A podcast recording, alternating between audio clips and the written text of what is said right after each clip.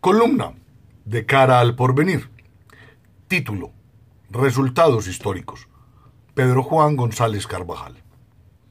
En un país sin memoria, mal educado, con poca cultura del dato, de la información, del seguimiento y de la medición, es cada vez más normal que el gobernante de turno en lo local, lo regional y lo nacional autoproclame que su programa de gobierno es el mejor y que parte en dos la historia del país, del departamento o del municipio. De igual manera se presentan los resultados parciales o definitivos, al terminar el periodo de gobierno como históricos, independientemente el asunto, obviamente dejándose llevar por la emoción de lo conseguido, pero sin tener en cuenta líneas bases históricas contra las cuales se pueda comparar al no tener en cuenta los aspectos socioeconómicos, sociopolíticos, socioecológicos y obviamente demográficos precedentes, lo cual quiere decir que no hay parámetros contra qué comparar de manera seria y responsable. La gestión pública debe ser repensada y obviamente los órganos de control también.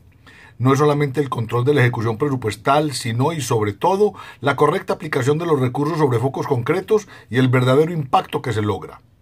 Si nos vamos por el control de la ejecución presupuestal, pues tenemos que hablar de esquemas de contratación, presupuestos y cronogramas, que usualmente se realiza cuando ya la leche se derramó, sin querer ni mucho menos revivir la figura del control previo. El chip debe ser cambiado por completo. ¿Cuál gobernante, en las insípidas rendiciones de cuentas tan de moda hoy, nos presenta un estado contable, un estado financiero y una proyección de escenarios y recursos para el ente territorial en particular? Ninguno. ¿Por qué a las entidades organizadas como empresas industriales y comerciales del Estado no se les trata como tal y se les exige el logro de utilidades previamente definidas?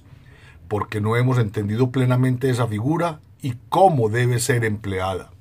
Debe ser redefinido a plenitud el rol y la responsabilidad de las interventorías, pues por los resultados obtenidos a la fecha y que son evidentes a la luz pública, es poca o nula su contribución en términos del cumplimiento del tiempo, el presupuesto y la calidad de las obras en sus distintas etapas o fases.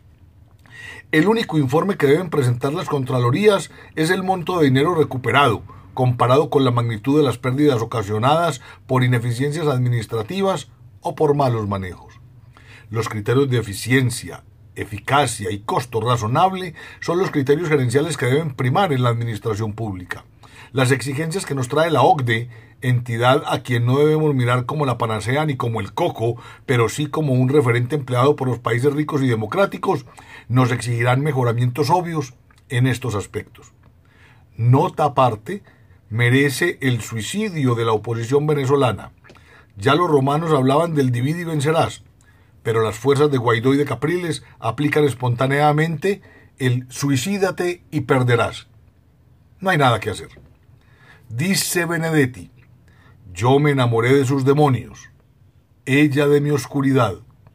Éramos el infierno perfecto. Retomemos a Cundera, quien ante la contundencia de la muerte sostenía, el crepúsculo de la desaparición lo baña todo con la magia de la nostalgia. Muchas gracias.